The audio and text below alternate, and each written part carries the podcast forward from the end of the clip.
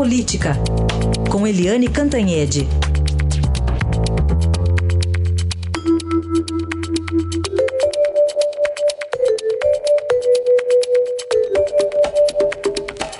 Eliane, do Videodoc você vai falar do vídeo, é isso?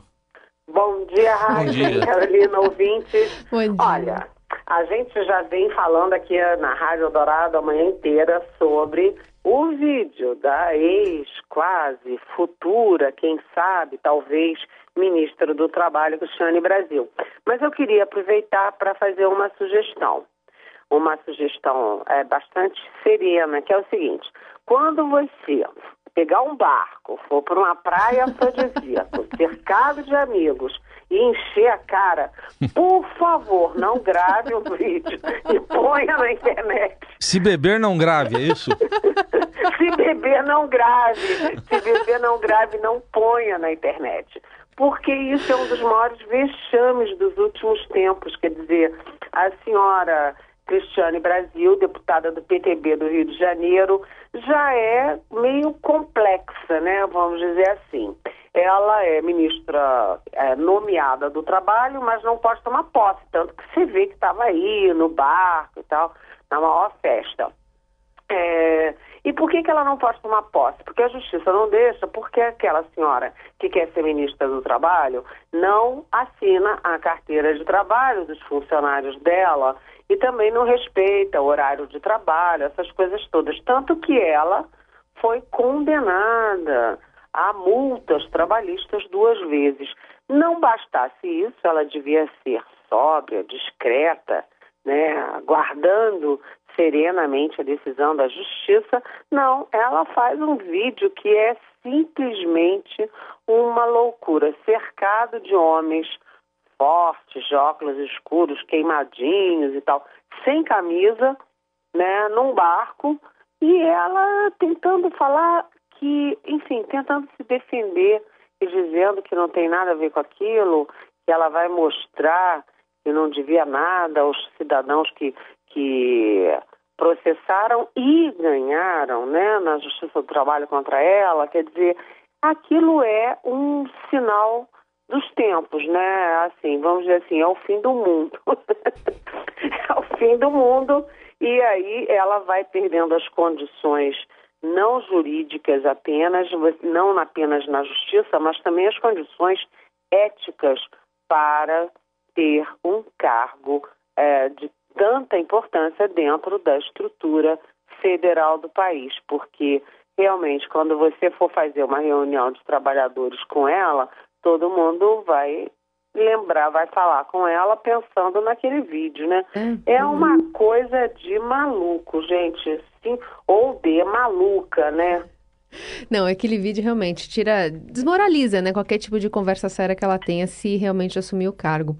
Bom, mas hoje também você trata de preconceitos na sua coluna tratar temas um pouco mais difíceis e dogmas, né? A gente está falando de interesses de, do, dos brasileiros, de todos eles. Previdência, Eletrobras e Embraer. Sim ao debate real e maduro, né? E não ao, ao que pode ser chamado de campanha deseducativa, não é isso, Eliane? É exatamente isso. O presidente Michel Temer tem uma vantagem, né? A gente vem de um longo tempo de governos populistas é, se você tem a necessidade de uma reforma, mas você está mais preocupado com a sua popularidade, você não faz a reforma e você opta pela sua popularidade. Isso é o governo populista, né? E o governo Michel, Michel Temer, como primeiro assumiu porque era vice, né? Assumiu porque a presidente Dilma Rousseff caiu. Segundo, sempre teve uma popularidade baixa, tanto que o Temer nunca foi eleito nenhum, em nenhuma eleição majoritária para senador, para governador, para prefeito. Ele, a eleição do Temer sempre foi para a Câmara dos Deputados. Eleição proporcional. Ele nunca foi um político é, de grandes votações. Então ele chegou no Palácio do Planalto com essa disposição de tocar temas espinhosos.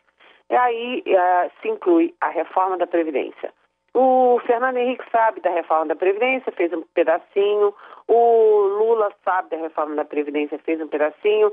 A Dilma Rousseff sabe da reforma da Previdência, tanto que anunciou que faria, não fez porque caiu. Mas na hora que o Temer vai fazer, é, o PSDB, é, enfim, se divide, é, finge que não é com ele. O, o, Lula e a Dilma jogam o PT contra e ficam tratando uma questão tão importante para o país na base do dogma. Quer dizer, martelaram o quê? A reforma da Previdência contra os pobres. Pronto, aí todo mundo acredita que é contra os pobres. E isso quem martela é a elite do funcionalismo que se aposenta com 30 mil reais, né? Assim fica fácil. Assim é bom para burro, né? Você se aposentar com 30 mil reais e deixar um sistema é, explodir de não ter daqui a, sei lá, 20 anos ou 30 anos, não ter mais dinheiro para pagar a aposentadoria de ninguém. Então, o Temer nisso tem razão, bancar a reforma da Previdência. A segunda questão, a Eletrobras. Eu não sou técnica do setor, é, eu não estou dizendo aqui que tem que ter ou não ter a reforma da Eletrobras. Mas o fato é o seguinte: é preciso analisar essa questão não com preconceito, com dogma. Tem que saber o que, que é melhor para o país, o que, que é melhor para os brasileiros, o que, que é mais moderno, mais eficiente, que vai dar mais emprego, que vai dar mais capacitação para o setor. O pessoal que é a favor de que não é exatamente uma privatização, mas é uma pulverização de ações da, Petro, da Eletrobras, compara com a Vale do Rio Doce. A Vale do Rio Doce deu um salto de qualidade e emprega nove vezes mais pessoas depois de privatizada. Né? Então, a Vale do Rio Doce é uma das maiores do mundo, uma das grandes do mundo, é, e a privatização foi um grande impulso.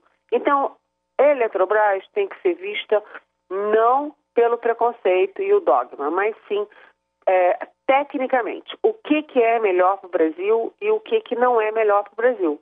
Né? É, e aí a gente vê a reação principal é das bancadas do Nordeste e de Minas Gerais. Por quê? Porque elas têm a Furnas e tem chefe, que são grandes cabides de emprego para apadrinhados políticos. Então, não é o Brasil não vai ficar fazendo campanha na rua, é, uma campanha dita nacionalista, mas na verdade para proteger os apadrinhados dos políticos que querem meter gente lá na CHESF e nas, em Furnas, né? E a terceira coisa é uma coisa mais delicada ainda. A Embraer é um dos orgulhos nacionais a Embraer, que produz avião para o mundo todo, é a, é a campeã internacional de fabricação de jatos executivos. E, e, enfim, tem um trabalho fantástico na área de, de civil, na área de aviação militar.